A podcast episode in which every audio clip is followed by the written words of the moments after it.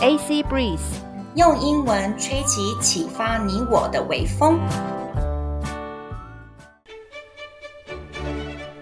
Just be the light，让我们成为那盏光。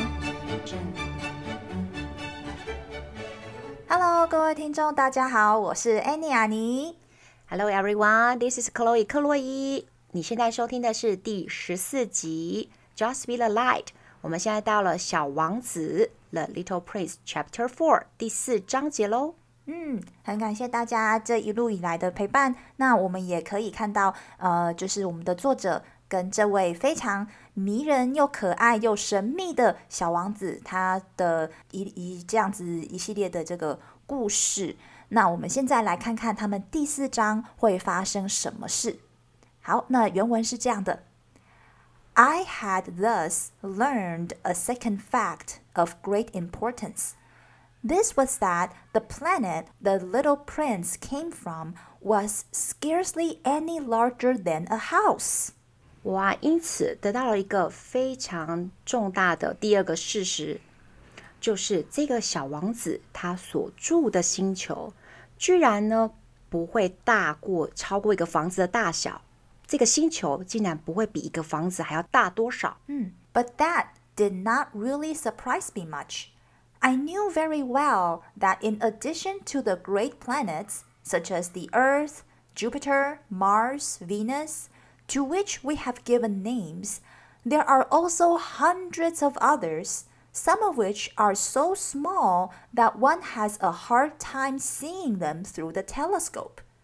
When an astronomer discovers one of these, he does not give it a name, but only a number. He might call it, for example, asteroid 325. 中文的意思是说呢，但是啊，这一点呢，就是它的星球这么小的这个事实，其实没有让我觉得太讶异。我非常清楚的知道说，除了一些比较大的星球，像是地球、木星、还有火星、金星这些呢，我们都会给予名字。但是还有好几百个星球呢，它们因为太小了，所以呢，大家呢透过望远镜是看不到它们的。所以呢，当这一些天文学家发现这些星球的时候，他不会给这些星球名字，他只会给号码。嗯，他有可能只叫这个星球，举例来说，小行星三二五号。I have serious reason to believe that the planet from which the little prince came is the asteroid known as B612.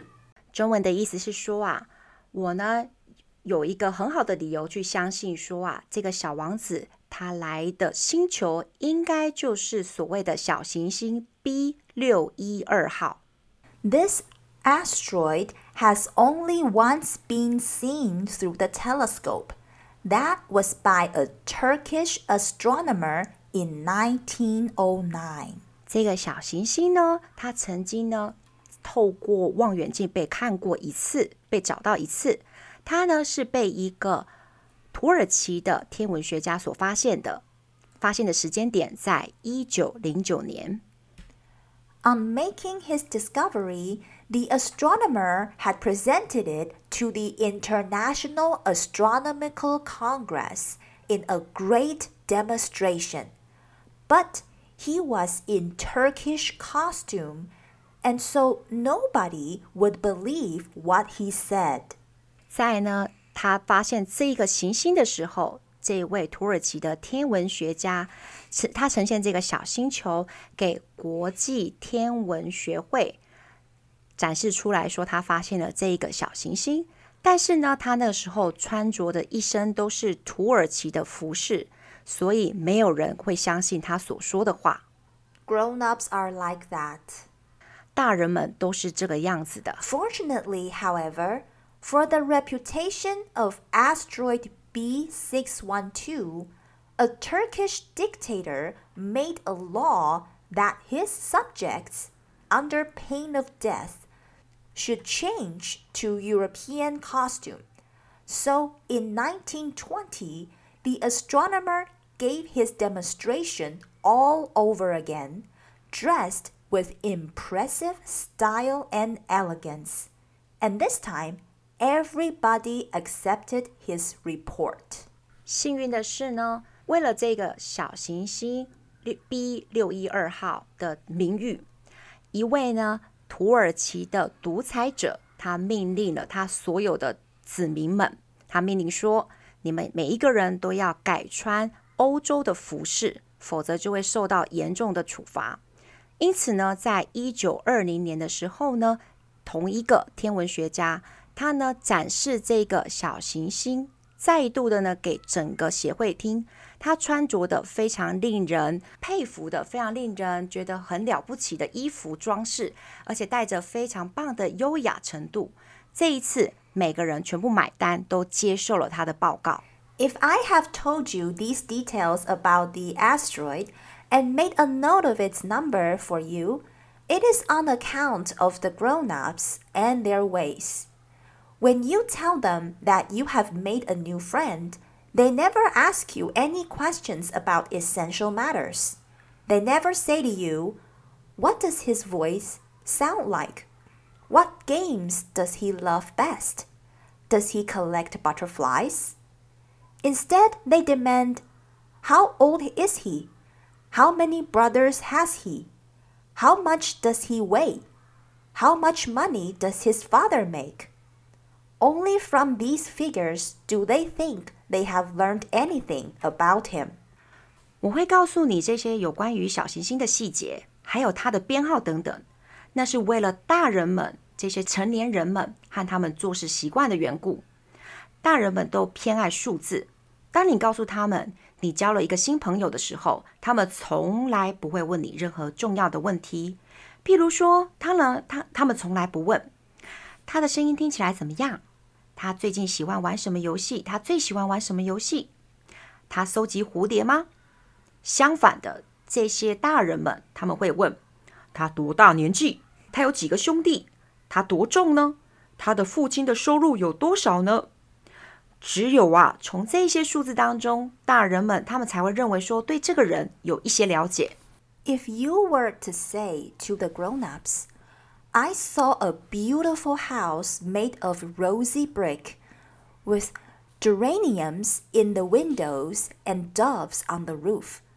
They would not be able to get any idea of that house at all. You would have to say to them, I saw a house that cost $20,000. Then they would exclaim, Oh, what a pretty house that is! 中文的意思这边是说。 假如啊，你对这些大人们说啊，我看到了一栋用玫瑰色砖头砌成的漂亮房子，它的窗台上呢摆着一个天竺葵，一种花，屋顶上呢停着白色的鸽子，他们会对这栋房子呢还是不会有任何概念的。你必须要跟这些大人们说，我看到了一栋价值两万美金的房子，他们便会大声的叫道：“哇！”好漂亮的房子啊！Just so, you might say to them, the proof that the little prince existed is that he was charming, that he laughed, and that he was looking for a sheep. If anybody wants a sheep, that is a proof that he exists. And what good would it do to them? What good would it do to tell them that? they would shrug their shoulders and treat you like a child. But if you said to them, The planet he came from is asteroid B612, then they would be convinced and leave you in peace from their questions.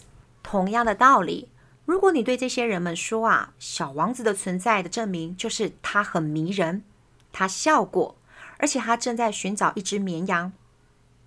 如果有一个人想要绵羊的话，那就是小王子他存在的证明。可是，告诉他们这些又有什么用呢？他们只会耸耸肩膀，把你当成小孩子看待而已。但是，但是，如果你对他们这么说：“小王子来自于 B 六一二号小行星”，那么他们就会相信你说的话，而且不会再提出任何问题来打扰你了。They are like that. one must not hold it against them. Children should always show great forbearance towards grown up people. 这便是说啊，大人们就是这样子的，但也不需要为此而跟他们唱反调。小孩子们应该时时对大人们赋予极度极度的宽容。 But certainly, for us who understand life, figures are a matter of indifference. I should have liked to begin the story in the fashion of the fairy tales. I should have liked to say, Once upon a time, there was a little prince who lived on a planet that was scarcely any bigger than himself, and who had need of a sheep. 中文的意思是说，当然啦，像我们这般深知人生真意的人， 数字对我们来说已经无关紧要了。我本来想以一个童话的方式来写这个故事，开头就像这个样子：从前，从前有一个小王子，他住在一个体积比他大不了多少的星球上面，他想要一只绵羊。To those who understand life, that would have given a much greater air of truth to my story.